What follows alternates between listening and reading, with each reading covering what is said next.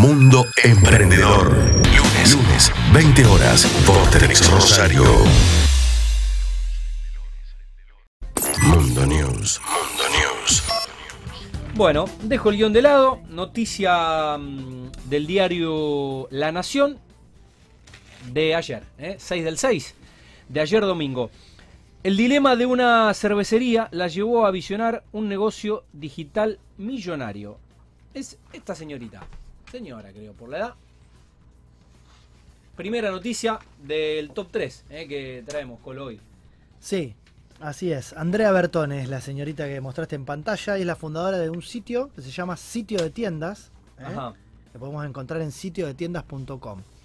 ¿Por qué trajimos esta nota hoy? Porque la verdad que me encanta cuando alguien aprovecha los recursos existentes para crear un nuevo negocio. ¿Qué pasó en este caso puntual? Eh, bueno, había un amigo de ella que tenía, estaba en el rubro de la cerveza artesanal y quería vender el fondo de comercio.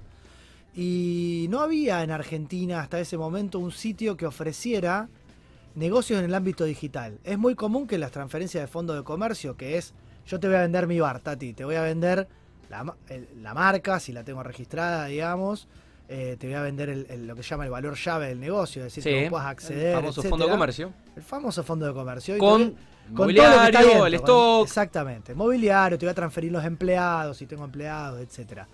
Pero no había pensado uno para negocios digitales. Entonces, si bien era un negocio afuera, ya había, eh, es una industria que existía afuera y había más de 10 sitios a nivel mundial que estaban ofreciendo esto, eh, lo desarrolló para Latinoamérica. Entonces, a partir de una idea, que no hay que inventar nada, ¿no? Está todo inventado, o, o sí, se puede seguir inventando, pero a partir de una idea, de una necesidad puntual, uno puede encontrar en el sitio algunos parámetros clave, como por ejemplo, cuál es el negocio, obviamente el nombre, qué antigüedad tiene en el rubro al que se dedica, cuántos seguidores tiene en redes sociales, cuánto vale el negocio, y si vos no sabés cuánto vale, servicio diferencial, valor agregado, te tasan tu negocio, cosa muy difícil en los negocios, poder tasar, evaluar la empresa. En este caso, una empresa encima que quizás tiene sus mayores activos son digitales, seguidores en redes sociales, eh, métricas, accesos al sitio web y demás. Así que con toda esa información lo pone a disposición, es un marketplace tipo Mercado Libre, pero donde lo que se hacen es conectar gente que quiere hacer un negocio y por ahí no sabe dónde encontrarlo. El caso típico es ir a buscar una franquicia de alguna marca exitosa. Pero las franquicias, cuando son de marcas buenas, tienen un, un fee, o sea, un canon inicial bastante alto. Entonces acá podés encontrar en esta plataforma diferentes alternativas de diferentes rubros, gastronómicos, de, todo tipo, y podés eh, adquirir ese negocio por intermediación de la plataforma. Me encanta cuando alguien, a partir de algo que ya existe afuera, lo adapta, lo desarrolla para el mercado latinoamericano. Estuve sacando la cuenta el fin de semana, tiene como 60 negocios ya publicados, de los cuales casi 30 son de Argentina, pero ya está en Perú, México, Chile, Uruguay y Colombia. Facilita un montón esto, ¿no? Porque cualquier persona que quiere o emprender algo puede directamente fijarse en el portal cuáles son las oportunidades y también ver un poco una guía de cómo es la tasación de, de- de un negocio, pese a que cada uno se tiene que tomar el tiempo para ver concretamente que la evaluación esté en función a su flujo de caja, Oh. eh, que es lo más importante Temita que vamos a de- hablar hoy, ¿eh? de, de No, todo además- negocio. Además, en el año 2021, eh, la faceta digital o la cara o la cara digital eh, de una marca, haciendo un curso de gestión y comunicación en redes, eh, nos daban como ejemplo cómo algunas marcas, eh, bueno, desarrollaban obviamente el marketing en, en las redes. Eh, hoy no es todo, pero es mucho. Y la verdad que obviamente el capital digital eh, no se puede obviar. Y Exactamente. está buenísimo esto. Sí, está, muy bueno. El, nego- el negocio este a nivel mundial representa un mercado de 500 millones de dólares al año y acá no estaba maduro el, el modelo de negocio. Así que eh, es muy, muy interesante cuando, insisto, alguien puede, y por eso traemos este tipo de notas, a partir de algo que quizás existe, de una charla de café con un amigo, armar un negocio y desarrollar una idea. Y en la que viene ahora A también. ver, el La que viene negocio. ahora también. Bueno, con esto que decís me das pie a la segunda noticia.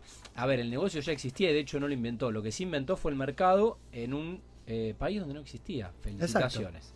Exacto. Bueno, eh, me diste pie para la segunda noticia, eh, también del diario La Nación, también de ayer, Mira vos qué casualidad. Eh, lo bueno es que vamos variando los, los portales. Eh, tiene 34 años, vio que faltaba algo en el país y creó un negocio millonario. La bajada de la noticia, ah no, es del 4 de junio, perdón, que fue publicada a las 15.24 por Melissa Reynolds, eh, la colega del diario La Nación. Florencia Alevato decidió crear una empresa de perfiles de aluminio en 2018 y llegó a tener una crisis de crecimiento en plena pandemia. ¿Cómo es esto? ¿Qué pasó? Yo cuento la nota y vos después hablas de las crisis de crecimiento. Te encantó ese título, Pablo, esa bajada. A ver, en este caso también, otra vez, hablamos de una persona que eh, venía desde afuera y cuando regresó al país no tenía ingresos. Es una, es una científica formada en la Comisión Nacional de Energía Atómica, en el CENEA, que está en el sur de nuestro país, la CENEA.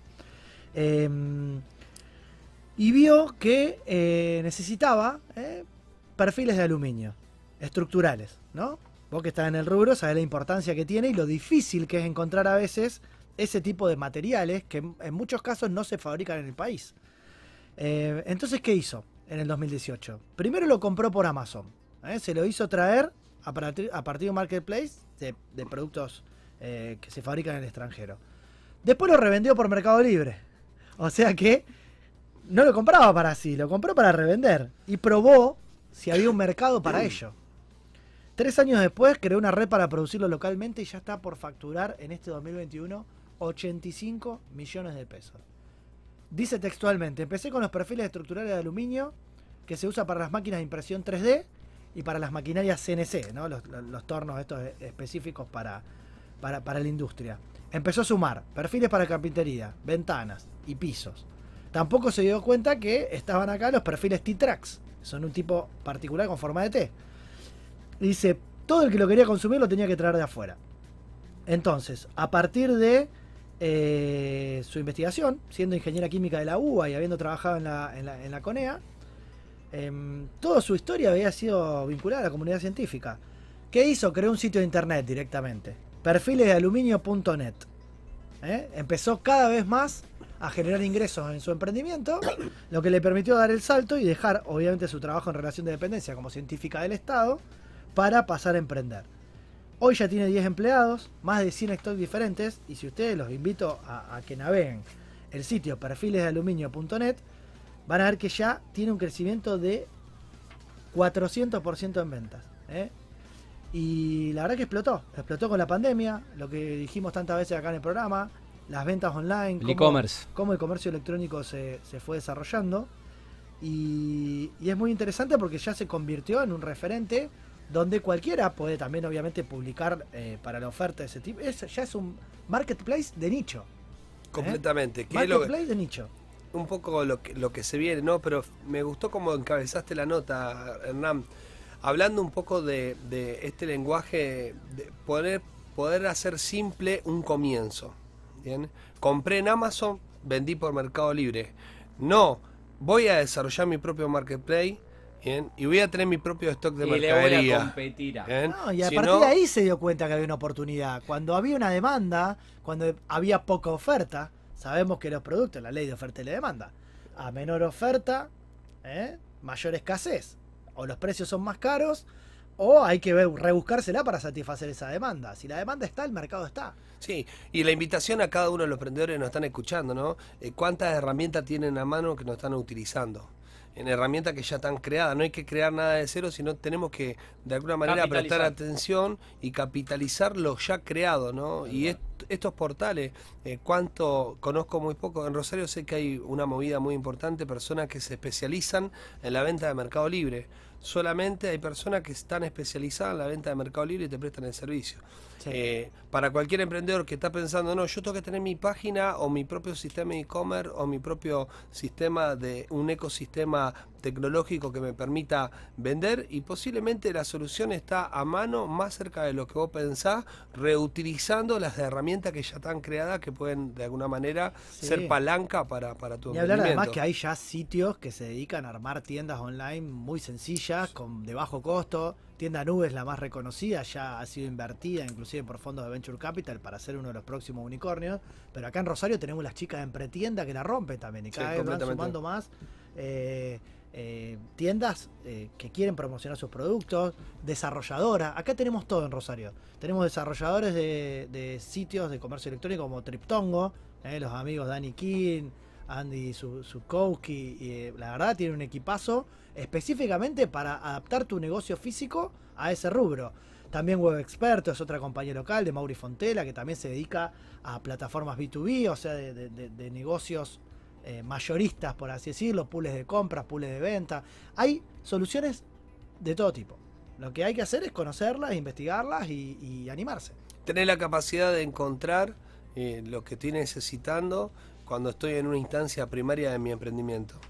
No esperar a que esté todo bien armado y todo perfecto, sino simplemente ponerme en marcha, que es más importante en, en ponerte en marcha que estar, eh, digamos, con todas tus, tus líneas perfectas. O sea, tener todo claramente planificado, llevado a la perfección, porque es un error que caemos y detrás de correr, eh, detrás de correr tras la perfe- perfección, nos, nos prohibimos de capitalizar este tipo de plataformas que ya están creadas.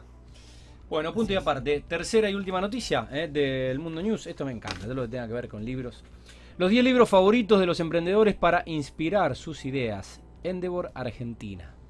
Sí, Endeavor el 3 de junio eh, publicó una lista de 10 libros para inspirar. Nosotros tenemos nuestra sección destacada. Nosotros tenemos nuestra propia sección exclusiva de lectura recomendada, donde a cada entrevistado le preguntamos eh, algún libro, eh, algún libro para compartir con nuestros teleoyentes. Pero bueno, eh, Sí, va- vamos a ir compartiéndolos a estos porque la verdad que es muy interesante porque muchas veces eh, los emprendedores a la hora de formarse quieren saber dónde inspirarse y demás. Yo Totalmente. se los voy a mencionar muy rápidamente, obviamente a cada uno de ellos. Eh, hay algunos que ya los hemos comentado acá en el programa también. eh, pero Bueno, bueno, venimos bien. Vamos a mencionarlos, sí. De 0 a 1 es el primero de Peter Thiel. Peter Thiel es el cofundador de PayPal. PayPal, todos conocemos la, señor. la- la plataforma de pagos. Y trae consejos para inventar nuevos procesos y diseñar el futuro. ¿eh? Dice, las grandes innovaciones son más accesibles de lo que creemos. ¿eh? Así que ese es el primero que recomienda Endeavor. Hemos tenido a Majo Soler acá, una amiga, eh, Sí, la señor. representante de Endeavor en Rosario, en el programa. Y sigo con el listado. En in English, este, The Hard Thing About Hard Things. Las- Eh. Lo difícil de las cosas difíciles. lo difícil que va a ser que yo lea ese libro. Paso. Dale, mirá, Ben mirá. Horowitz. Paso. Ben Horowitz es uno de los emprendedores más respetados en el Silicon Valley y su libro obviamente es de su propia historia, como founder, como fundador, gestor, vendedor, comprador, gestor, inversor en empresas de tecnología. Eh, y comparte su sabiduría. A veces esta- estas cuestiones más autobiográficas también nos ilustran mucho acerca de la experiencia de algún referente. Otro, los siete hábitos de la gente altamente efectiva. Este es reconocido, el de Stephen Covey, eh, que bueno, justamente habla de eso, cómo ser efectivo eh, y cuáles son los hábitos que tenemos que desarrollar para eso. Otro que también me encanta, este tuve oportunidad también de, mirarlo, no lo he leído entero, pero sí, sí lo un poco, es el de Gai Kawasaki, El arte de empezar. Ajá. ¿Cómo tengo que arrancar eh, para lanzar al mercado buenos productos, servicios y compañía de cualquier tipo? Este es como el ABC así a la hora de arrancar cuando no sabes muy bien por dónde, por dónde empezar. Eh, este sí lo hemos mencionado en el programa de Eric Reyes, el método Lean Startup, eh, Sí, todo lo que es señor. las metodologías ágiles. Bien, mundo Y, emprendedor, ¿eh? ya eh, meti- metimos sí, varios de los, este- este de- lo del metimos. top 5 que acabas de tirar. Este lo metimos, este lo metimos. El concepto de Lean Startup es un concepto desarrollado y después llevado a, a la práctica por, por este libro de Eric Reyes. Eh, otro, de Customer Funded Business, de John Mullins. Este libro ejemplifica casos concretos eh, de compañías que crecieron a partir del modelo de financiamiento por el cliente. O sea, gente Ajá. que se financió y se apalancó a través del cliente. Para evitar justamente tener que recurrir a financiamiento a través de fondos de venture capital o créditos bancarios. ¿Eh? Es el dinero de los clientes que financió el crecimiento. Y principalmente las ventas, ¿no? lo que conocemos como bootstrapping. Poder financiarse a partir de lo que los propios clientes nos van dando. Por ejemplo, vender anticipadamente. ¿eh? Vender a cuenta. Es decir, yo vendo hoy lo que todavía no empecé a producir y con eso Sí, me bueno. hago del dinero necesario para producir y entregar. O a consignación también. Sí, sí, por supuesto.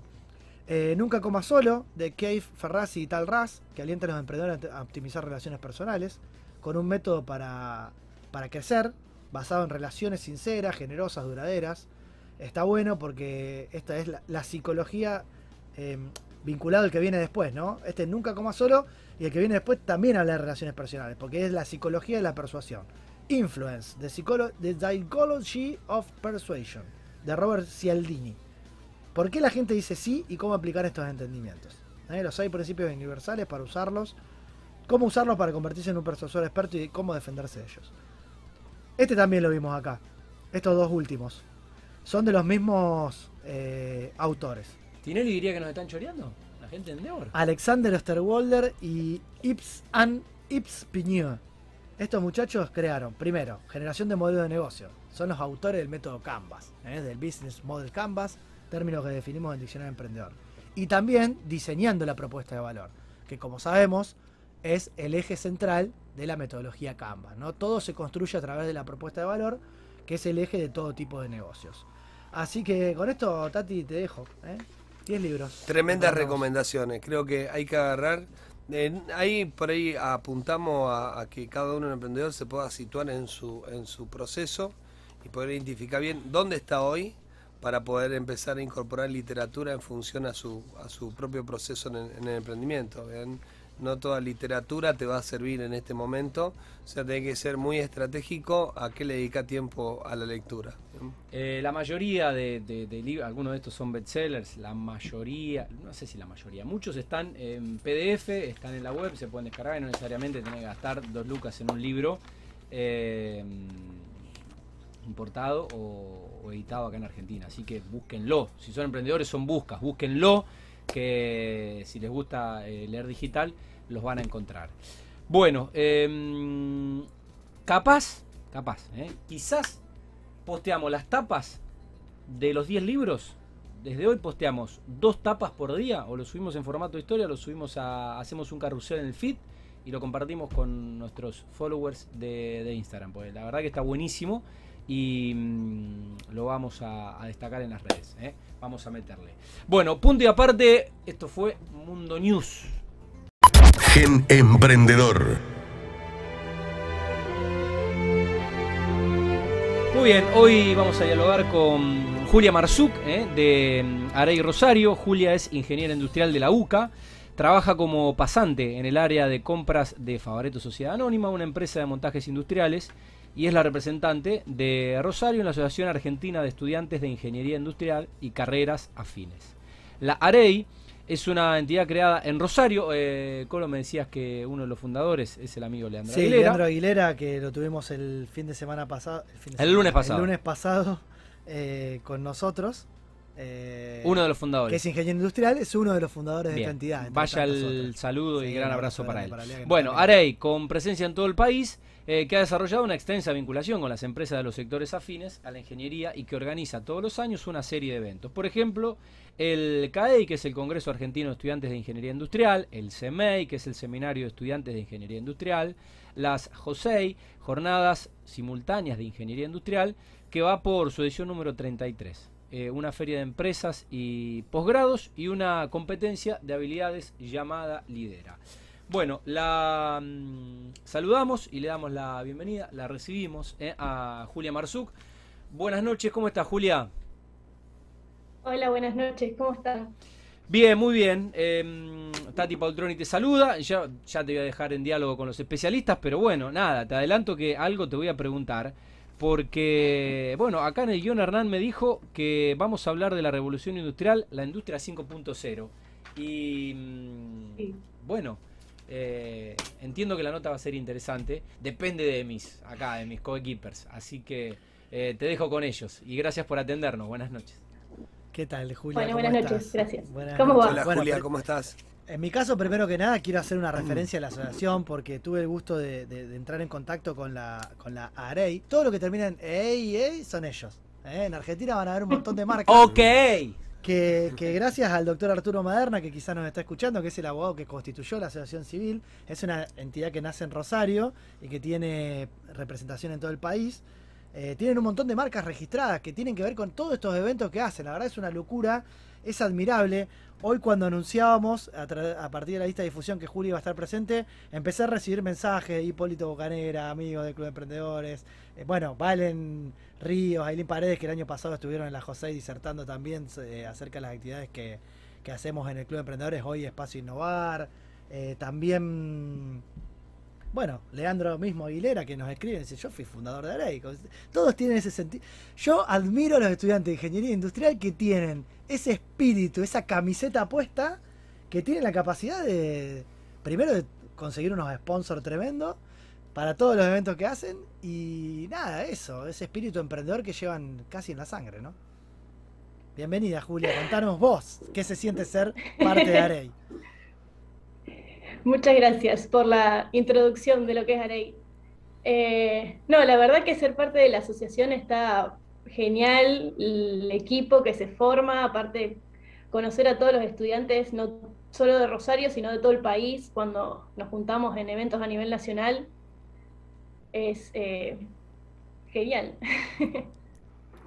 Bueno, em, a ver, contanos un poco qué hace la asociación, o sea, independientemente de los distintos eventos, em, cómo se promocionan ¿no? Eh, internamente las carreras, cuántas carreras de ingeniería industrial vos conocés en la ciudad y en la zona. Eh, bueno, vos sos egresada de la UCA o todavía estás estudiando. terminé de cursar, todavía me falta, de cursar, un por materias. Qué interesante, ¿no? Esto de poder hacer una, práctica profesional también eh, mientras uno está estudiando. Eh, ¿Cómo es este tema de las pasantías? ¿Cómo funciona? ¿Cómo, cómo difunden todo esto entre los estudiantes? Eh, bueno, para contar un poquito, Arey, acá en Rosario, está avalado tanto por la UCA como por la UNR, la Universidad Nacional de Rosario y los que formamos parte de la sede acá de Rosario somos chicos de las dos facultades que nos juntamos para armar lo que son los eventos. Eh, y lo que son pasantías generalmente se buscan afuera de lo que es la facultad y dentro de Arey lo que buscamos también es promocionar estas pasantías en nuestras páginas, en nuestro Instagram. Está nuestra página de Encontrar Más, donde pueden encontrar pasantías eh, para cualquiera que esté estudiando ingeniería o carreras afines. Sí, todo el tema de la, de, la feria esta de posgrados, ¿no? Porque, a ver, una problemática que tenemos generalmente en todos los rubros es que cuando uno estudia, está en la etapa universitaria, bueno, los contenidos son bastante teóricos, ¿no? Y en una ingeniería, por más ingeniería industrial y salida laboral que tenga, eh, hay como un abismo, ¿no? Esto, esto nos pasa a los profesionales de todas las carreras, en derecho pasa lo mismo. Eh, y, hay como una brecha muy grande entre el mundo académico y, la realidad, ¿no? Esto de trabajar, y ni hablar de trabajar en una industria, operar una máquina o estar en tu caso en un área de compras. Eh, entiendo que ustedes ayudan un poco a cortar esa brecha, ¿no? De algún modo. Eh, sí, sí, lo que nosotros buscamos es tanto con los talleres y las conferencias complementar lo que estudiamos en la facultad o que profesionales nos cuenten más desde su punto de vista dentro de las empresas. Y bueno, cuando se podía, las famosas visitas técnicas, es la pregunta que queramos. Bien. Muy bien, me parece sumamente... esperemos que vuelvan pronto esas visitas. Sí. Me parece sumamente importante y creo que una responsabilidad de todo acercar las partes, ya que eh, también muchas empresas, muchas pymes, eh, nosotros tenemos un pequeño programita, le llamamos la empresa del futuro, donde con pasantías vos podés cubrir los puestos que necesitas en un futuro, haciendo un perfil de puesto, teniendo otro tipo de costos, ¿bien? porque normalmente las pymes eh, esperamos o, eh, entendemos que para poder estar en otro escalón o ir un próximo paso, tenemos que tener todo resuelto dentro de la operatividad de la, de la misma, ¿no? y nos ha pasado muchas veces que hemos tomado pasantes de diferentes de diferente carreras y no ha ido muy bien, bien por, la frescura que, que, vienen los estudiantes, con las ganas, bien que a salir de la universidad vienen y como emprendedor también recomiendo mucho esto de que cada uno puede hacer, eh, digamos, en su emprendimiento, eh, digamos, espacio para, para incluir a los chicos que están saliendo de las universidades eh, ya que estos espacios, digamos, termina siendo un ganar-ganar, de que gana el, chico que está, digamos, a lo mejor transitando y necesitando esa experiencia de aplicación de todo su conocimiento en, el mundo real. Y también para el emprendedor gana bien de poder identificar personas o poder identificar o poder cubrir puestos que sería imposible cubrir en ese momento del emprendimiento. Por eso hablamos de la empresa del futuro, siempre pensar en la empresa del futuro como algo que no tengo que esperar que todas las condiciones estén dadas, sino puedo invitar, eh, digamos, acá en este caso a ingenieros pasantes a que puedan cubrir esos puestos clave y creo que entre todo, tanto el empresariado como las universidades, como, como las cámaras y, y tenemos que intentar de acercar cada vez más en esta parte que es eh, nuestros futuros, nuestros futuros ingenieros, nuestros futuros profesionales en la que estén insertados en el mercado laboral. Celebro esta, esta iniciativa, muy recomendable. De, mi parte, tuve la experiencia de tener pasante y la verdad que han quedado chicos sumamente valiosos dentro de la empresa. Tal cual. Julia, y. Sí, sí, tal No, dale, dale vos, dale vos, por ahí eh, se corta un poco. No, decía que las pasantías. Eh, nos dan eso, esas ganas, eh, conseguir tu primer pasantía o práctica, es empezar a ver o meterte en el mundo de donde vos vas a trabajar y salir un poco de, las aulas. Sí, tal cual. Y, aparte, insisto, la ingeniería, por ahí, a diferencia de otras disciplinas o estas carreras afines que también son del ámbito de, incumbencia de la AREI, em, a diferencia de, otra, de otras disciplinas, por ahí más sociales y demás, eh, es como que uno necesita de otras herramientas, ¿no? Uno para, como ingeniero industrial, para ver cómo funciona una planta, y tiene que haber una planta, y uno no construye una planta industrial de un día para el otro. Para entender un montaje, para ver cómo se hace una nave, para ver cómo funcionan los distintos sectores, administración, producción, embalaje, entrega, qué yo, toda la cuestión logística. Entiendo que eh, es imposible hacer un salto de un día para el otro si uno no, no tiene este tipo de experiencias intermedias, ¿no? No, no, eso seguro. Es muy difícil a veces cuando te explican tanto de las plantas en sí, de la logística o de los layouts de las fábricas y vos estás en un salón y decís, nunca vi una planta, ¿cómo voy a hacer esto?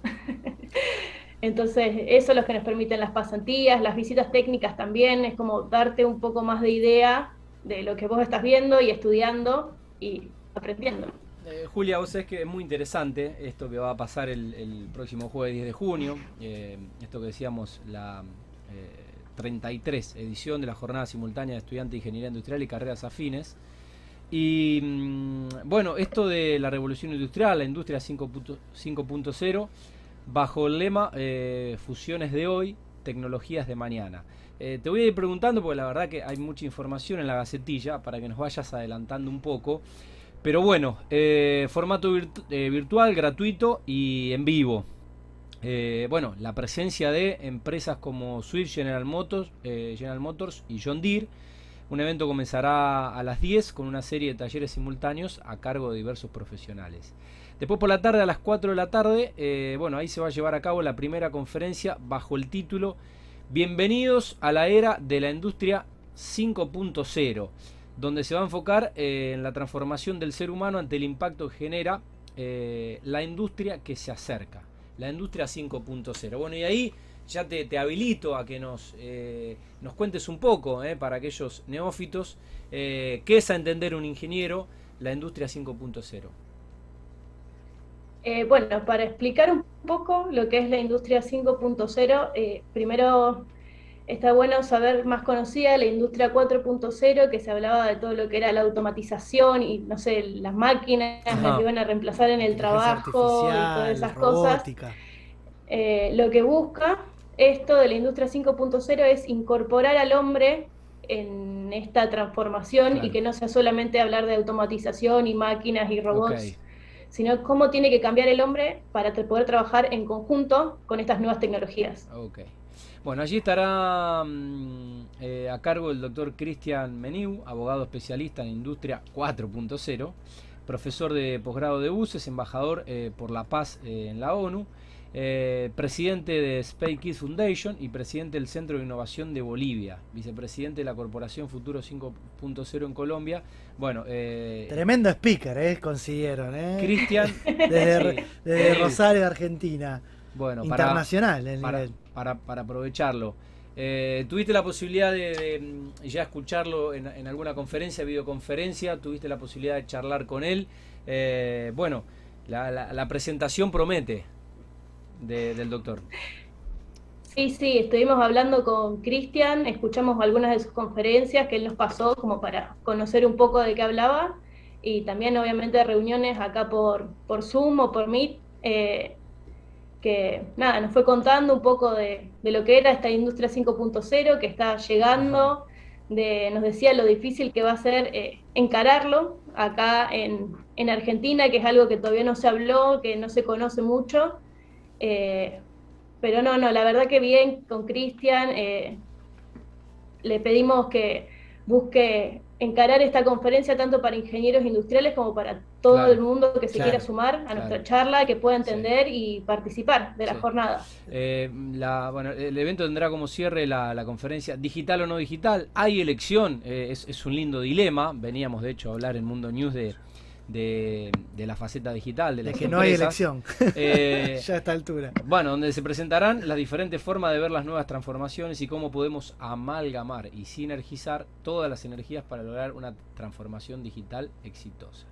Eh, la disertación estará a cargo de Charlie del Áquila egresado a la Facultad de Ciencias Exactas y Naturales em, bueno UBA en computador científico, eh, posee un máster en dirección de empresas en la UCEMA y diversos posgrados en psicología. Es consultor organizacional, conferencista internacional y profesor en la materia de liderazgo en la MBA de la Universidad Nacional de Córdoba y el diplomado de mandos medios, ¿eh? em, capitán de la Fundación Cultural del Norte. En esta conferencia bajo el título Charlie.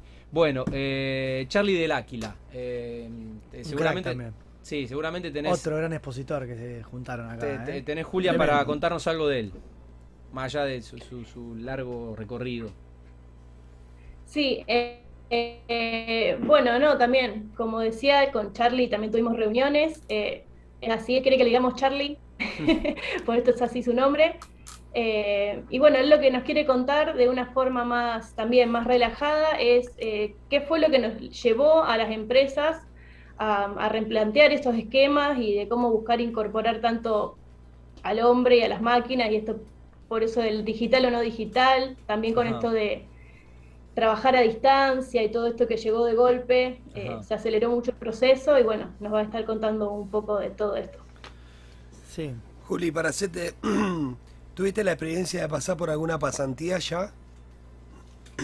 Eh, sí, estoy ahora en una pasantía en Favareto, en la parte de compras.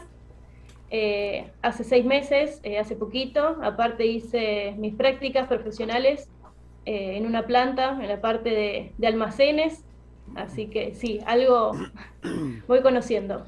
¿Y cómo ves en general, digamos, a, tus compañeros y compañeras de la facultad que ya van haciendo sus primeras armas profesionales y se van insertando de a poco? ¿Crees que esa transición se va haciendo de manera natural?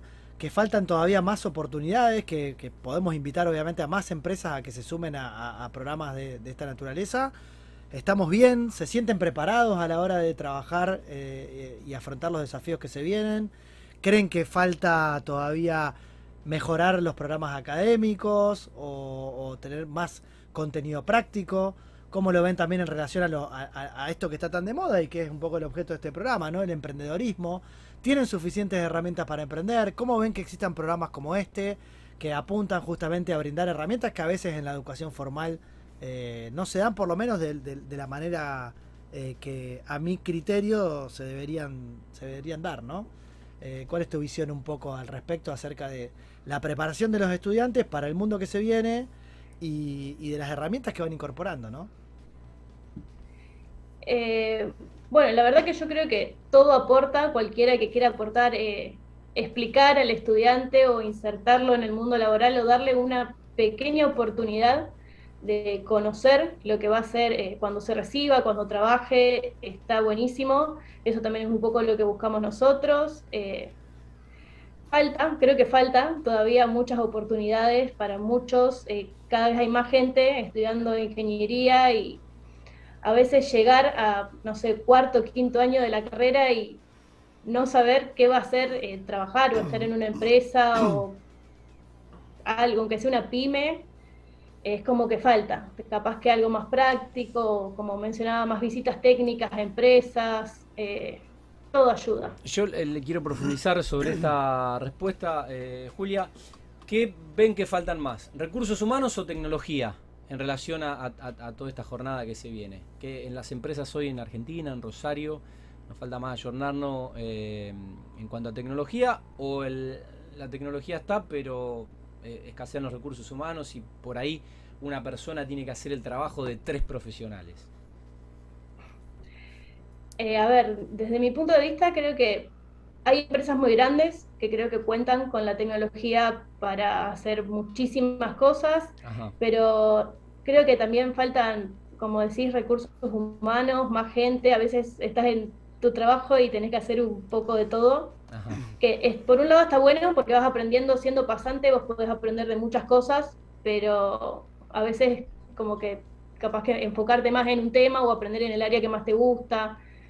Eh, a veces cuesta también conseguir especializarte o tener práctica en el área que te interesó de tu carrera y entras a trabajar o como pasante en lo que se puede, en lo que te ofrecen.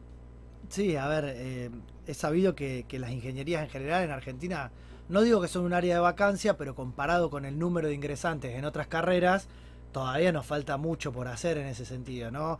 Eh, eh, he sabido que afuera se le da mucha preponderancia a lo que son las carreras STEM, ¿no? Science, Technology, eh, Engineering and Math, o sea, matemática, ingeniería, ciencia y tecnología, o sea, todo lo que tiene que ver con las ciencias por ahí más duras, ¿no? Que a veces estamos acostumbrados en, en nuestro país a que abunden los médicos, que obviamente lo vemos en la pandemia, son muy importantes, pero que quizás en algún punto en la proporción médico por habitante tenemos mucho más médicos que en otros países, ¿no? O mucho eh, más abogados. Y ni hablar, que no me dejaste llegar, a los abogados, porque los abogados sobramos por todos lados. De ahí la, necesidad de diferenciarnos a la hora de poder agregar valor en los servicios que ofrecemos. Eh, si tenemos tantos abogados, tantos psicólogos, tanto de las ciencias sociales, porque evidentemente eh, estamos haciendo poco foco o poco hincapié en esto. Y muchas veces decimos que como país necesitamos forjar industria, industria nacional fuerte, nos sentimos capacitados o preparados para, ofrecerle al mundo nuevas tecnologías que, a ver, Argentina, lo hemos dicho acá, el INVAP exporta satélites, o sea, eh, tenemos reactores nucleares producidos en Argentina, tenemos tecnología de última generación, eh, en el agro también, tenemos maquinaria agrícola de última generación producida en el país, entonces, no es que no tenemos la capacidad eh, o el talento para poder desarrollarlo. Creo que falta un poco eh, esto de, alinear eh, los objetivos y un poco de política también, de fomento a, que desde el nivel educativo se, se, premie un poco más, se ve que a más gente. Em, no sé si ustedes tienen la oportunidad desde la asociación de hacer un poco de lobby, de interactuar con, con los organismos más, con las esferas de toma de decisión o si simplemente se dedican más a cuestiones académicas y están juntando fuerza, porque a veces como jóvenes tampoco debe ser fácil enfrentarse a ciertas autoridades educativas, sea de las universidades que ustedes eh, como estudiantes eh, em, participan, eh, sino también de otras esferas ¿no? de, poder y de toma de decisiones.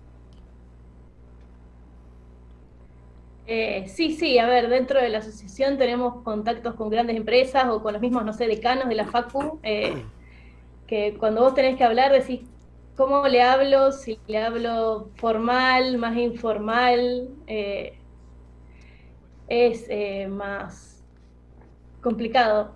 Sería eh, cómo encarar ese tema. Igual, obviamente, los chicos que están dentro de la asociación hace más tiempo siempre ayudan a los que van ingresando, a cómo tratar con empresas, cómo relacionarse con ellos. Igualmente, generalmente hay buena relación y buena predisposición de las empresas y siempre buscan ayudarnos, eh, pasarnos programas, no sé, de pasantías, eh, participar de los eventos, ayudarnos a, organizarlos, nos ofrecen talleres también dentro de lo que es la jornada, hay talleres que son dados por las empresas, así que sí, sí, por suerte hay ayuda. Juli, ¿cuántos años tenés? 24. 24. Primero, ante que nada, digamos, festejo tu iniciativa de estar en un programa de radio a los 24 años vendiendo tu profesión, porque creo que uno de los puntos, digamos, fundamentales que, necesitan ¿no? Eh, cada uno de los estudiantes, es saber venderse saber ofrecerse, bien. Y acá, bien, eh, aún vos recién, recién terminando tu carrera, estás rompiendo algo que, que- que es muy bueno rescatar, que esto me pongo, me expongo en el mundo, y empiezo a buscar en, en diferentes espacios donde de alguna manera puedan promocionarme, puedan promocionar lo que me gusta, y nada, esto es para rescatar y para también motivar a los otros estudiantes que, que se animen a hacerlo.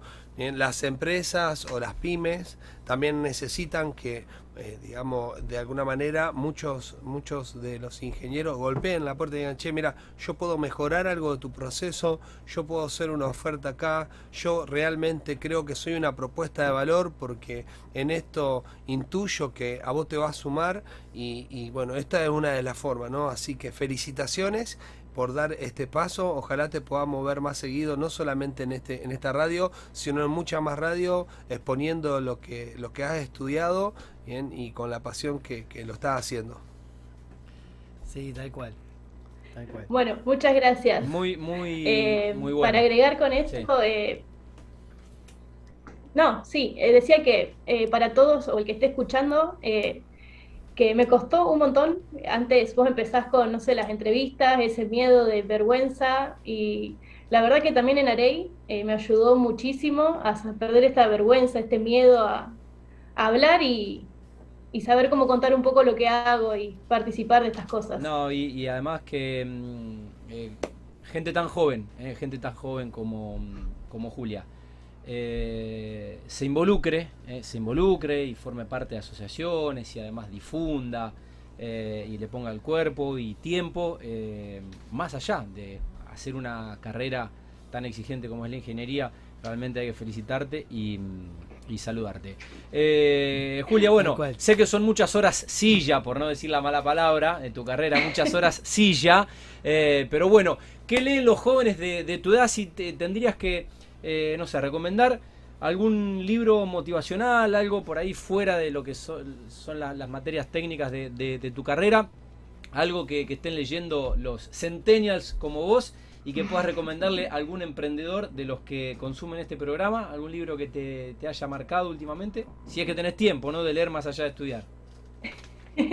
Está complicado entre las horas de estudio y Sí. el trabajo. Sí. Eh, yo creo que, no sé si algún libro en específico, pero para salir un poco de lo que es de la Facu, que Sí. es todo teoría y todo, eh, ¿cómo se diría? Eh, enfocado a la productividad y todas esas cosas, eh, estaría bueno libros relacionados a las habilidades blandas, que son importantes y no se ven mucho en lo que es la Facu. Ajá, Hay muchos libros, muchos eh, speakers también que, ajá. que hablan de estos temas y estaría muy bueno que, que implementen. Me convenciste. Soy un fiel militante de las habilidades blandas. Bien, porque creo que la formación de, de- de un profesional bien, es por la combinación de, de ambas cosas, ¿no? La inteligencia emocional, la inteligencia financiera, ¿no? Que pueda aplicar, la capacidad de resolver problemas, la capacidad de, de resolver conflictos, la comunicación efectiva, a veces no Eh, tan poco valorada y tan importante no de comunicarse de manera efectiva dentro de un equipo de trabajo. Che, estoy sumamente sorprendido y vuelvo a felicitarte por tus 24 años y tu actitud de salir a vender tu profesión y nada, Eh. creo que sos un ejemplo para muchos jóvenes que están en la facultad. Eh, Julia, lo, lo va a escribir eh, acá Pablo. El, el libro va a ser eh, Habilidades blandas. Habilidades blandas. Lo va a escribir Pablo. Lo va a escribir Pablo. ¿eh? Eh, después lo vamos a, lo vamos a recomendar y te lo vamos a hacer llegar. ¿eh? Julia no lo va a contar, pero la, la Arey además es un ejemplo de Bueno, organización. lo, lo espero. Tal cual. Es, es un ejemplo de organización democrática. Rotan la presidencia prácticamente todos los años, tienen presencia en todo el país. Yo no sé cómo hacen para organizar semejante cantidad de actividades. eh, pero bueno, ahí le mando un saludo también a Arturo Maderna que nos está escribiendo, eh, colega que, que, que- que les da apoyo legal a la entidad y que, bueno, nada, que, que me parece... nada, ¿qué voy a decir? Y, y yo no sé cómo Pablo, en qué momento Pablo va a escribir el libro, ¿eh? porque tiene menos tiempo que vos, Juli. ¿eh? Eh, bueno, hay, hay- hay un servicio que lo contratás, lo grabás, te lo traduce, te lo muestra Viene así te va ayudando. Porque al- al- en algo estamos con el gran Vamos, Igareta. Vamos, vamos, capitán. Bueno, eh, Julia, eh, la verdad que un, un gusto conocerte personalmente. Nada, felicitarte por última vez y, y liberarte. Este programa está a disposición eh, de gente como ustedes, así que cuenten con él. Es un espacio, obviamente, que pueden eh, utilizar eh, para Tal llegar cual. a los pares. No se pierdan entonces, ¿eh? el jueves próximo, 10 de junio, la trigésima tercera edición de la JOSEI, la Jornada Simultánea de Estudiantes de Ingeniería Industrial y Carreras Afines. Si se quieren inscribir, lo digo yo, Julia, areirosario.com.ar y en el Instagram sigan a los chicos, ¿eh? Arei Rosario, y también pueden seguir obviamente a Arei a nivel nacional. Vamos a Eh, seguirlo. Así que nada, ya los estamos siguiendo de la cuenta de la radio y esperamos seguir en contacto. ¿eh? Cuenten con este espacio, de eso se trata también, poder difundir las actividades que, que desarrollan para emprendedores y para estudiantes, que es, es, es un montón lo que hacen. Bueno, un beso, Julia, y éxitos. Buenas noches. Éxitos. Bueno, eh, Julia Marzuk, eh, Julia Marzuk. Eh, qué, qué bueno, insisto. Ustedes, ustedes eh, cuando tenían 24 años, la verdad. No podíamos, no, tartamudeaba si tenía que dar una entrevista, por eso digo, qué importante que los jóvenes salgan a exponer su trabajo, su carrera, ¿no? Y cuánto, cuánto escritorio de cuántos empresarios o emprendedores de la ciudad de Rosario tienen la necesidad de escuchar bien esa oferta bien diferente. Que venga Bien, alguien, bien. un, un joven y te diga, che, mira, la verdad que yo puedo mejorar un proceso de tu empresa a partir de la aplicación sí. bien de esta metodología de trabajo. Sí, y esta Pero entidad además intermedia esto- que ayudan a perder el miedo, que ayudan a insertarse, la verdad que es muy necesario. Hay Y, un- mm, una y- brecha.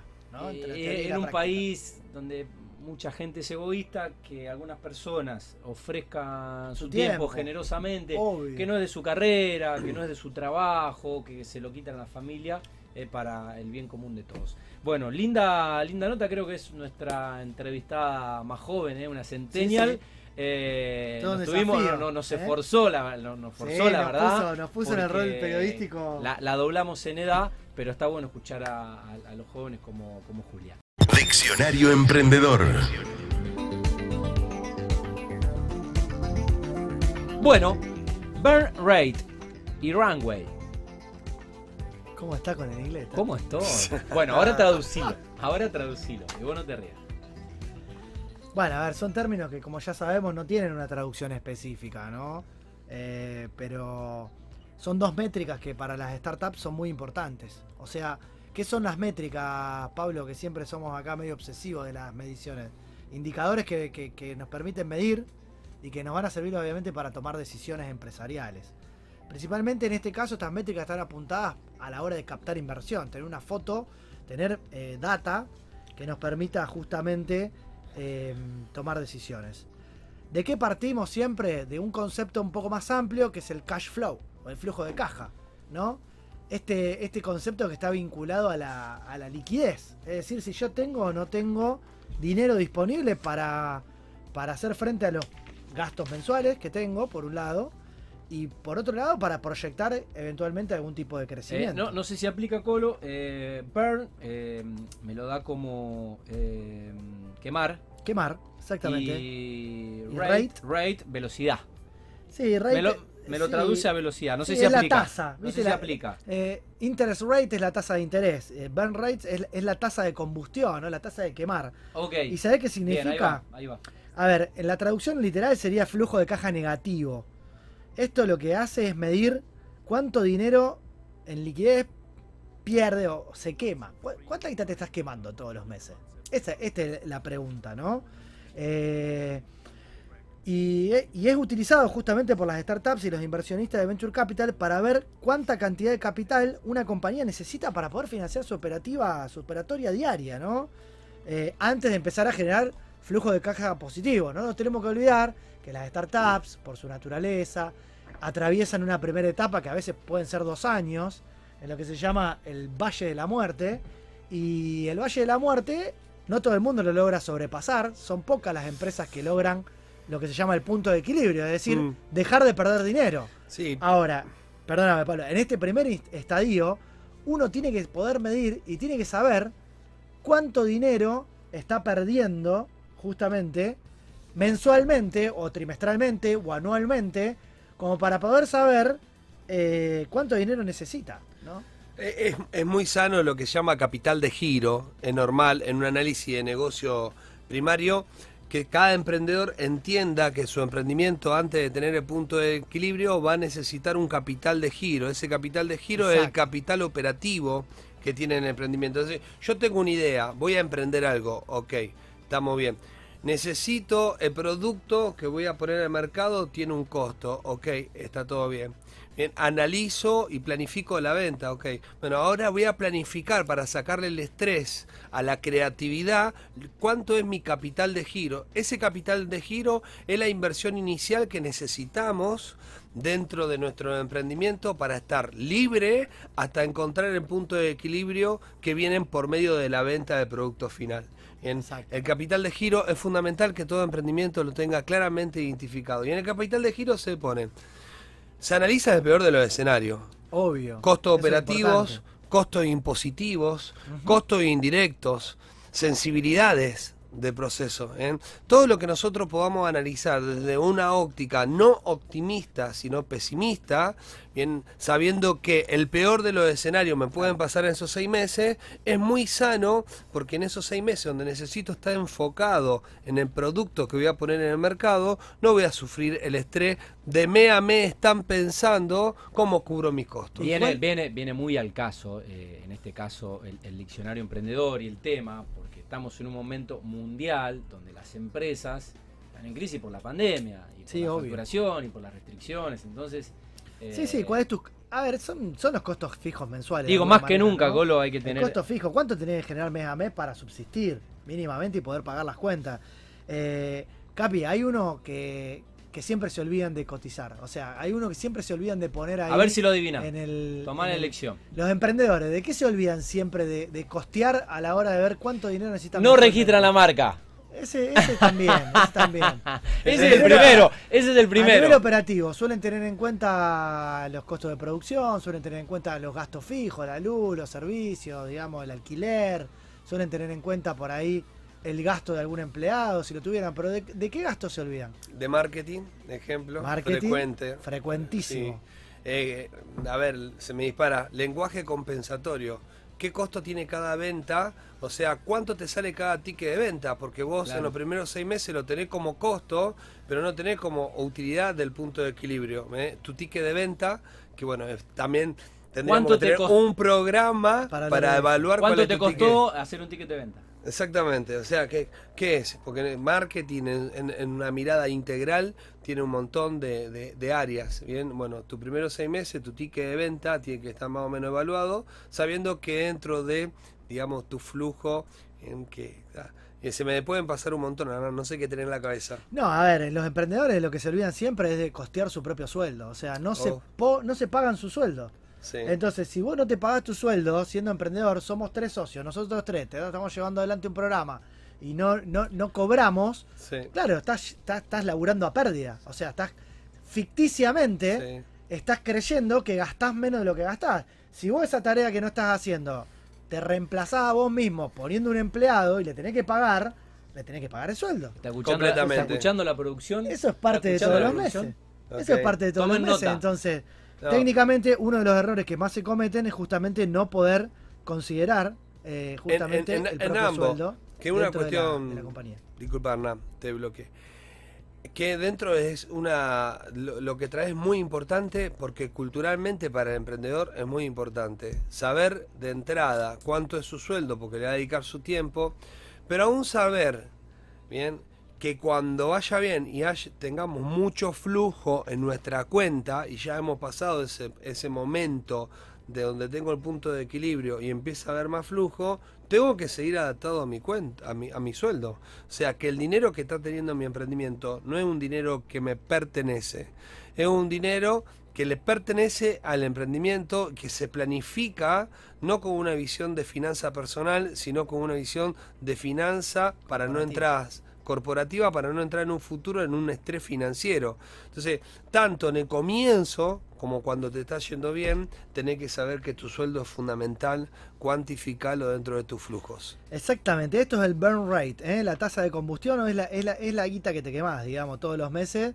Y es una métrica muy importante en las startups, porque sobre todo cuando uno sale a buscar financiamiento, eh, se mide esta tasa, ¿no? Vos gastás, no sé, si, 300 mil pesos al mes. Bueno, ese, ese, esa tasa es la que te permite saber y definir el otro concepto que tenemos hoy, que es el runway. El runway es Run, justamente- correr, way, camino. Sí, exactamente.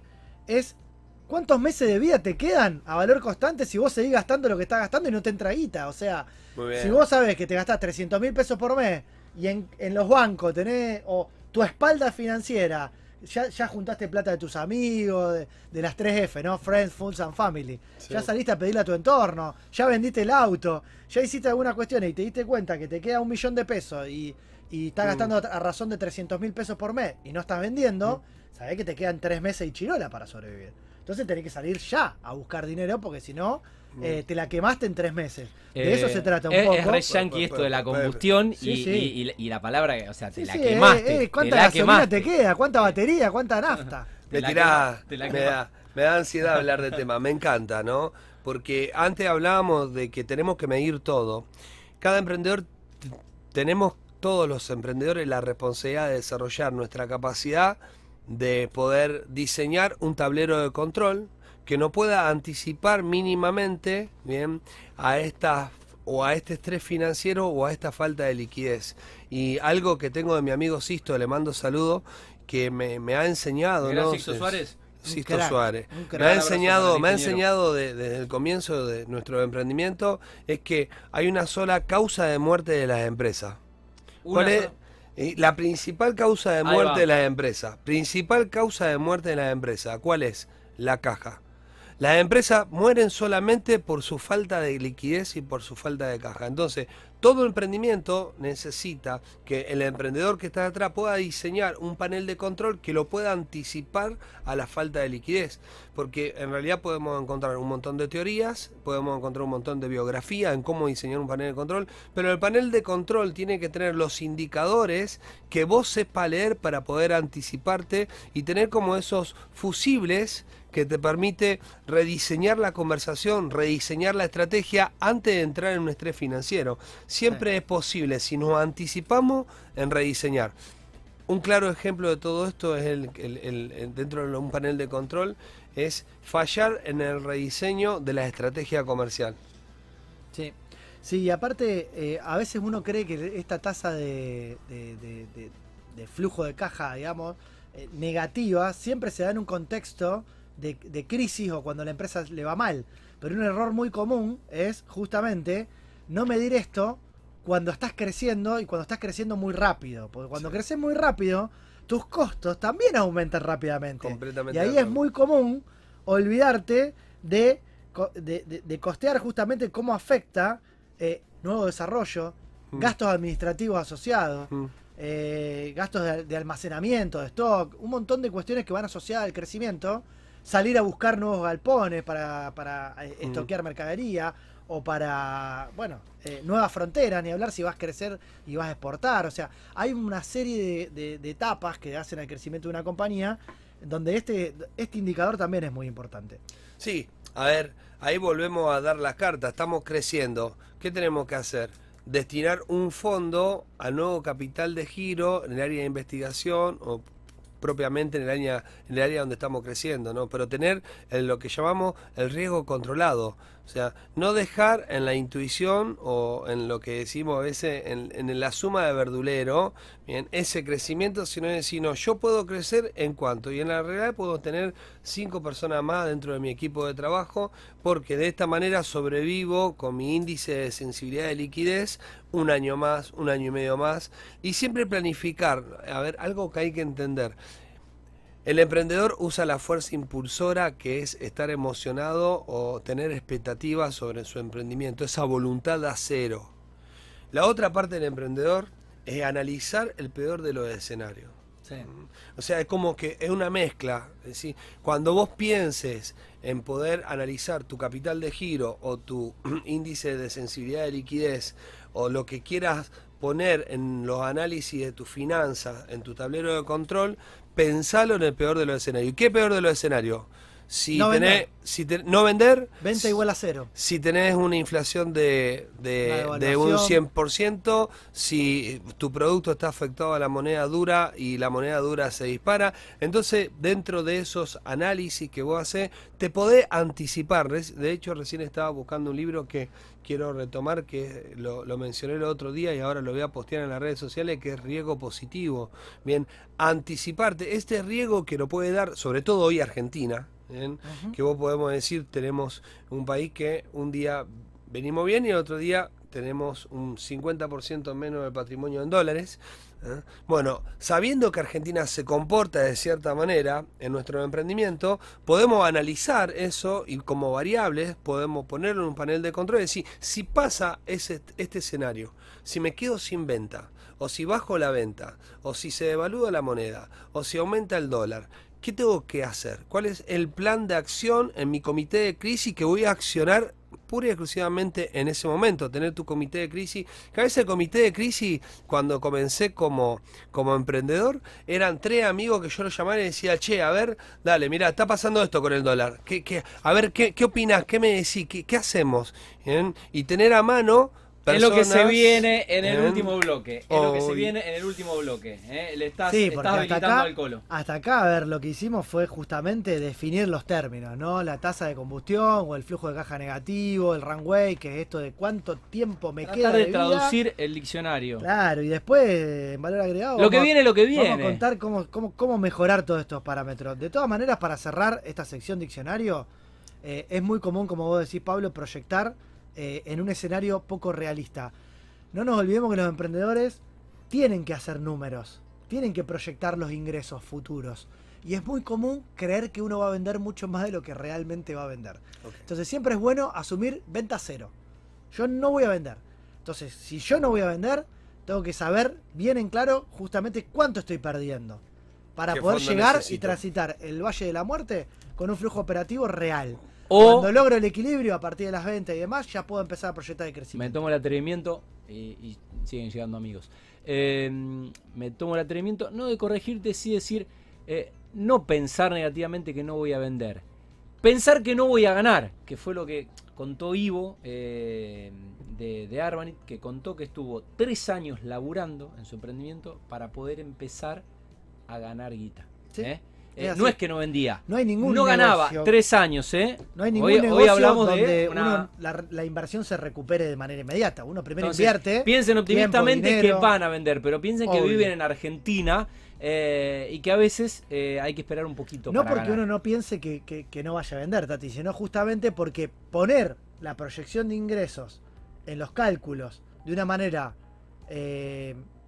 no pesimista, como dice Pablo, eh, o no realista, te sitúa en un escenario irreal. Y ese escenario irreal te lleva a cometer errores de proyección. Completamente.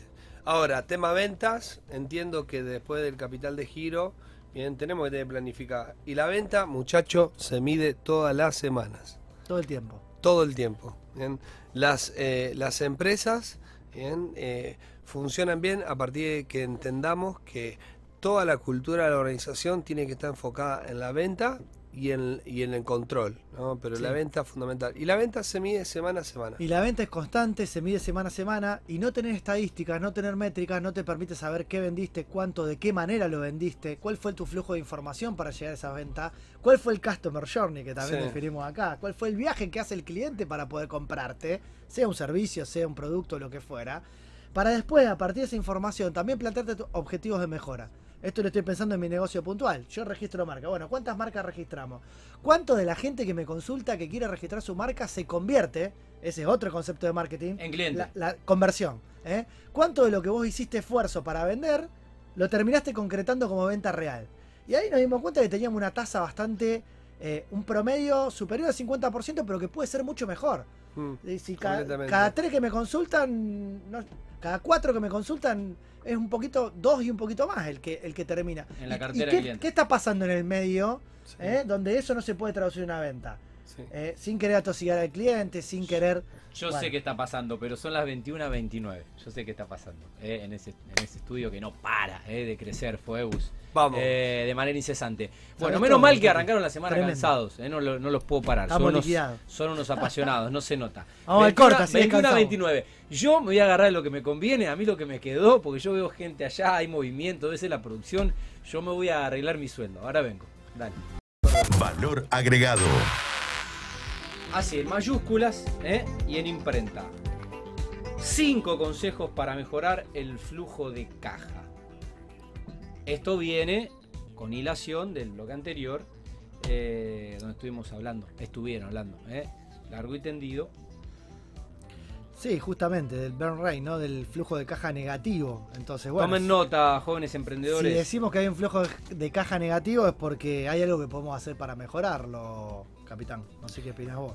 Siempre. Pero bueno, yo les voy a contar eh, alguna- algunas técnicas eh, sobre qué tenemos que tener en cuenta para poder mejorar eh, esto, eh, de, de- de justamente el flujo de caja, ¿no? De, no gastar más de lo que entra y demás. ¿Puedo agregarle a cada punto un bocadito? Sí, podés por- perfectamente. Bueno, el primero es identificar patrones y ciclos en el negocio, ¿no? Para poder sacar el máximo partido de la liquidez. Y ahí yo digo, depende de qué periodo estemos midiendo, ¿no?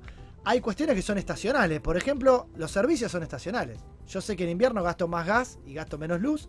Y en verano sé que gasto más luz por el aire acondicionado y gasto menos no, gas. no es mi caso, Bueno, estoy sin gas, pero. Todo eso se puede medir, digamos, y uno puede estar preparado para el ejercicio siguiente, si uno mide en periodos anuales, aquellos flujos operativos que tienen que ver con las estaciones del año, ¿no? Por ejemplo. Eh, porque ya habíamos dicho antes que analizar todos los datos pasados nos van a poder permitir detectar algunos gastos asociados que tienen que ver con, estos ciclos. Em, y también, por ejemplo, en qué momento del año yo compro más materia prima, eh, en qué momento tengo mayor demanda que me permite eh, justamente proyectar una mayor producción para atender esa demanda. Entonces, esto que vos decías, si vos tenés ventas, si tenés medidas las ventas y sabés cuáles son tus picos de consumo en el año, también te tenés que preparar para esos picos de consumo. Hoy, comercio electrónico.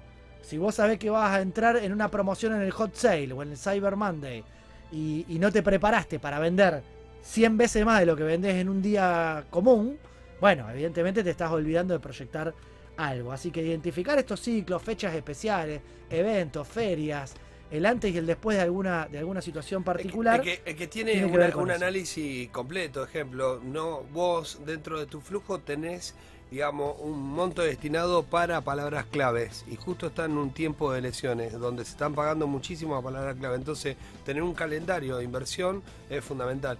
Pero acá hablando un poco del máximo partido a tu liquidez, emprendedores no nos olvidemos que el dinero también es un producto. Sí. Como el dinero es un producto, tenés un montón de instrumentos que hacen que mientras tu dinero está inmovilizado porque está planificado a tu capital de giro, vos lo puedas invertir para sacar rentabilidades por encima de lo que es la inflación, teniendo un riesgo controlado, sabiendo que ese dinero no es un negocio, sino que como producto necesita estar en movimiento. Como producto necesita estar en movimiento, tal cual. Bueno, y en este, dentro de este punto de los ciclos y los patrones, también es lo que vos decías antes, Pablo, en la, en la sección Diccionario Emprendedor, que hay que tener un plan de contingencia, ¿no? Un, plan, un comité de crisis que nos permita proyectar los momentos en que por ahí voy a tener mayor actividad, como dije recién, ante un evento, ante una cuestión, pero también aquellos de menor actividad, ¿no? Estar preparados para afrontar alguna situación eh, imprevista, que a veces pasa. En todos los negocios pasa, pasa en, las finanzas personales, también le pasa en las finanzas corporativas y en las finanzas de los emprendimientos. Siempre hay algún gasto, alguna situación que no preví y para la cual, si estoy preparado y tengo métricas y, y- y tengo más o menos en claro cuál es el flujo, el flujo habitual, también puedo dejar alguna, alguna, algo preparado para, algún, para alguna contingencia que pueda suceder. Ese es el primer punto. El segundo, uh, este tiene que ver con lo que vos decías antes también, Pablo. Eh, ¿Cuándo mueren las empresas? Bueno, generalmente porque se quedan sin liquidez. ¿Cuándo nos quedamos sin liquidez? Y bueno, generalmente en Argentina es muy común la bicicleta, ¿no? La bicicleta de, que no logro cobrarle a mis clientes a tiempo. ¿Cuántas veces nos pasa de que nuestras ventas son a plazo? O sea, yo tengo que entregar mercadería hoy o brindar mi servicio hoy y capaz que me están pagando a 30, a 60 o a 90 días. Ni hablar que hay industrias que trabajan a 180 días. A veces el Estado paga lejos también las obras públicas o ciertos servicios públicos. Entonces, hay que tener en claro que para mantener un flujo de caja de positivo, el dinero tiene que entrar por lo menos al mismo ritmo que está saliendo. ¿no? Completamente. Por lo menos al mismo ritmo que está saliendo. Entonces, si uno necesita liquidez para realizar la actividad con normalidad y hacer frente a estos gastos imprevistos que decíamos en el, en el consejo inicial, eh, bueno, justamente reducir el tiempo en el que mis, mis clientes me están haciendo ingresar el dinero por las ventas que genero es fundamental. Sí, sobre todo cuando tenemos un promedio de inflación alta mensual y cuando vos haces el acumulado. Nosotros cuando identificamos uno de los, de los puntos críticos, identificamos que el promedio de firma de una operación era 65 días dentro de la empresa. Era 65 días que el dinero no entraba a nuestra cuenta, por consecuencia no estaba invertido en un instrumento. En el acumulado de esa caja teníamos aproximadamente un 2,5% de la pérdida de flujo totales mensuales. Tal cual. Y es un detalle solamente. Sí. Saber el tiempo que recibo el dinero. Y apoyarse en la tecnología, porque hoy tenemos software de gestión, los famosos CRM o los ERP.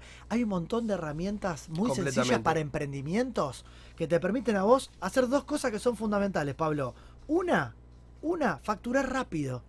¿Cuántas veces tardamos en facturar? Me pasa a mí. ¿eh? Hoy me estoy dando cuenta que tengo ventas del mes pasado que no me ingresó el dinero porque no la facturé. No me tomé el tiempo administrativo de generar la factura en tiempo y forma con el, a medida que el servicio se va prestando. Mm. Entonces, si vos no facturás, la empresa no te va a pagar.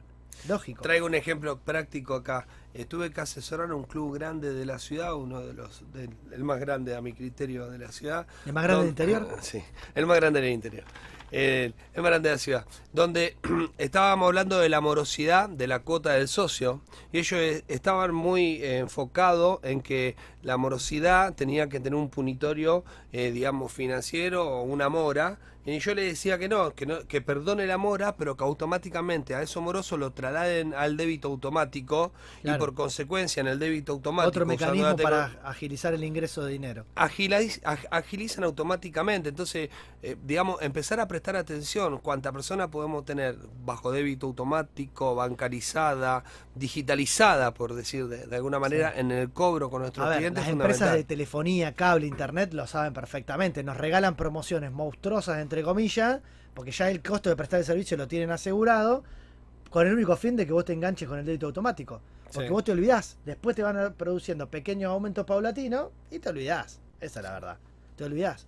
Entonces tenés como a tu cliente medio cautivo y le vas cobrando siempre en tiempo y forma. Y Completamente. ellos no siempre te prestan el servicio en tiempo y forma. Se te No. cae. Y te no lo todo el mundo toma el trabajo de mirar la factura. Ni hablar, no todo y el mundo toma termina la promo. Bueno, y además de facturar rápido, es clave también realizar un seguimiento de la factura, ¿no? Sí. Desde, que, desde que la factura sale hasta que el dinero ingresa, también a veces hay tiempos muertos. Y así como te digo en el segundo consejo de que hay que apurar los tiempos en que el dinero ingresa, también hay que dilatar el tiempo en que el dinero se va. El famoso me financio con mis proveedores, ¿no? Eh, poder pagar a plazo. Así como a veces eh, uno necesita cobrar rápido, también necesita a veces estirar. Y en ese tipo de negociaciones, no solamente, viste que es muy común esto de, de bajarle el precio, de que alguno dice, bueno, eh, y si te lo pago ahora y, negociar con, en base al precio. Bueno, no todo es negociar en base al precio, o si te compro mayor cantidad me hace un descuento. Muchas veces es una muy buena decisión eh, quizás mantener el precio o hasta con un recargo, pero poder dilatar el pago, porque ese, ese pago que yo dilaté en el ejercicio del flujo de caja mensual me está dando liquidez hoy para afrontar otras obligaciones. Sí, eso siempre y cuando podamos desarrollar proveedores y desarrollar proveedores significa que si vos le pusiste, estipulaste un pago en 90 días, que vos cumpla bien, en ese tiempo. Tus proveedores te van a financiar siempre y cuando que en los momentos que a vos te va bien puedas cumplirle con el pago con- Obvio. de manera constante. Y aparte en los momentos donde vos tenés proyectadas mayores ventas, que capaz que, a ver, acá estamos diciendo 30, 90 días que yo, pero quizás estás antes de una cuestión estacional, volvemos al ejemplo del hot sale. Yo sé que vendo en el hot sale 10 veces más de lo que vendo en un día cualquiera. Bueno, yo para ese hot sale me tengo que estoquear de mercadería, Obvio. tengo que gastar antes.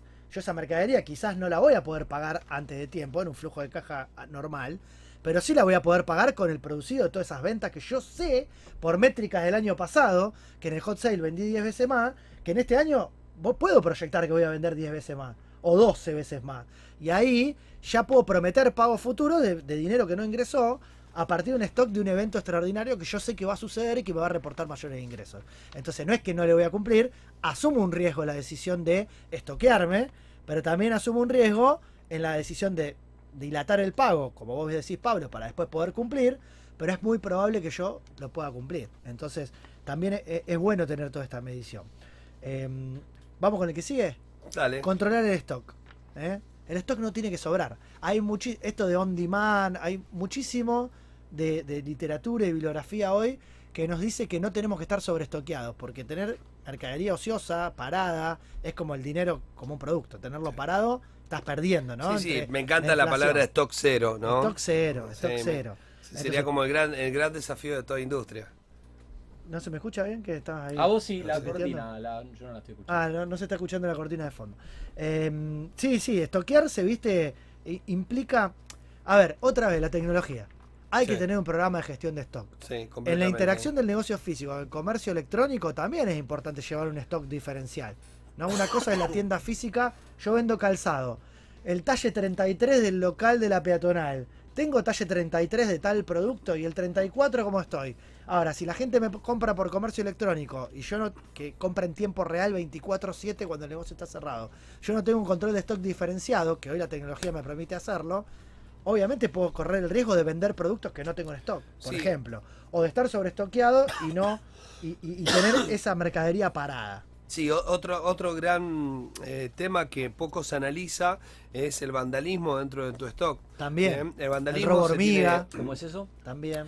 Mercadería que se roba, mercadería que se pierde, Que se pierde, mercadería se que se rompe, bien, Mercadería vencida. mercadería vencida. Costo operativo de correr el seguro. Exactamente. Entonces vos tenés que tener medido eso. Normalmente hay hay empresas que, que por no medirlo y cuando ve, ve el acumulado anual tienen más de un 10%, lo, lo, lo recomendable en todo lo que es control de stock o una buena gestión de stock es solamente tener enmarcado el 3% de pérdida anual de tu stock. Claro. Que es un desafío. Pareciera, ¿cómo se pierde el stock? Sí, el stock se pierde de muchas maneras. Sí, y el último que tengo para, para hablar tiene que ver con la forma en la que yo tengo diversificado mis ingresos. Viste que hoy es muy común, bueno, que las empresas, por ejemplo, lo- las pymes inclusive, no hace falta tener una gran empresa eh, para tener distintas cuentas en distintos bancos, o a veces nos ofrecen promociones de, de- de abrir cuentas en distintos bancos y uno cree que tener más, tener más cuentas bancarias implica un mayor acceso al crédito o mayores, mayores facilidades. Pero ¿qué pasa después? Eso a nivel administrativo me genera un problema, porque yo sé que tengo un stock de dinero, de líquido en tal banco, otro invertido en plazo fijo en tal otro, otro. Entonces, hay que consolidar toda esa información. Eh, a veces, hoy también cobramos por Mercado Pago, billetera Santa Fe, los comercios. Eh, entonces, ¿dónde tengo el dinero? ¿Dónde está mi dinero? ¿En qué cuenta bancaria? ¿Lo tengo en una caja de ahorro? ¿Lo tengo en una cuenta corriente? ¿Lo tengo afectado al cumplimiento de obligaciones? Todo esto que hace a la, a la- a la caja y al flujo de caja es fundamental tener toda esa información a partir de tecnología otra vez, consolidada, eh, los datos agregados y con algún software de gestión poder en una sola plataforma visualizar cuál es el estado real de la caja. Tengo, yo lo hago en mis finanzas personales también. Saber cuánto tengo en un banco, cuánto tengo en el otro, cuánto tengo en la billetera, cuánto tengo en, un cajón, si tenés dinero en un cajón. En efectivo, es líquido, cuánto puedo gastar, si, si- o si tengo que ir al cajero, o si tengo que pagar con débito o con, o con alguna cuestión. Eso, esa liquidez diaria, te permite saber justamente qué obligaciones puedes afrontar y cuáles no. Depende del monto, el, flujo que vos tengas, es recomendable hablar con el gerente de banco, bien, para poder saber en qué tiempo te, pos- te posesiona el, un monto de dinero que vos tenés en una cuenta a un monto, a un monto de liquidez en lo inmediato, ¿no? Entonces cada decisión que vos tomes, porque no todo banco, por ejemplo, ahora estamos con cara chica, cara grande, con todas las cuentas que tenemos en dólares. Yo estoy llamando prácticamente semanalmente a los bancos para que me digan concretamente si tienen el billete que de circulación es permitido dentro de alguna industria. Anda a pagar en cualquier, en cualquier casa bien de, de- con un billete de, de cara chica. En Sí. automáticamente dentro monto. Entonces, hablar con los gerentes de los bancos para poder anticiparte si tu liquidez está disponible o no. O sea, que tengamos el dinero dentro de un banco Sí, que no la- quiere decir que, que vos tengas disponible. tu dinero. Y, Y, y otro, ojo otro con ejemplo, esto. a veces vos vas y tenés que hacer un retiro de fondos y ese retiro de fondos vos lo en pesos y lo tenés presupuestado que te van a dar billete de mil pesos y vos puedes llegar al banco y hay existencia de 100 pesos. Sí. Y te vas del banco con fajos de pesos Como en que son Venezuela. incómodos de trabajar. Con una que son mochila. riesgosos. Evitemos algunos Lo- que comentarios. generan Como en espacio. una mochila, ¿no? que Viste que en generan Venezuela espacios la y gente que con además mochila. hay ciertos lugares que no, no te no te lo no te los toman digamos o sea por- justamente por por la existencia que, que significa. En definitiva, en resumen, tomar el control del negocio implica conocer el flujo de caja. Este es un indicador que nos va a permitir saber en tiempo real cuál es la capacidad que tenemos para hacer frente a los gastos que genera la actividad. No se preocupe si tiene un flujo de caja negativo, un burn rate, una tasa muy elevada. Sí sepan que el runway, o sea, se les va a acabar rápido y hay que salir a buscar financiamiento. Así que todos estos indicadores que vimos, tanto en Diccionario Emprendedor como estos consejos claves para mejorar eh, el flujo de caja y la liquidez, eh, son fundamentales ¿no? a la hora de llevar cualquier emprendimiento de cualquier rubro. Tremendo tema, panel de control a full con flujo de caja, desconfiando de todo el mundo, aún de los bancos que todavía tienen que hacer la experiencia de poder contener a la pyme de Argentina.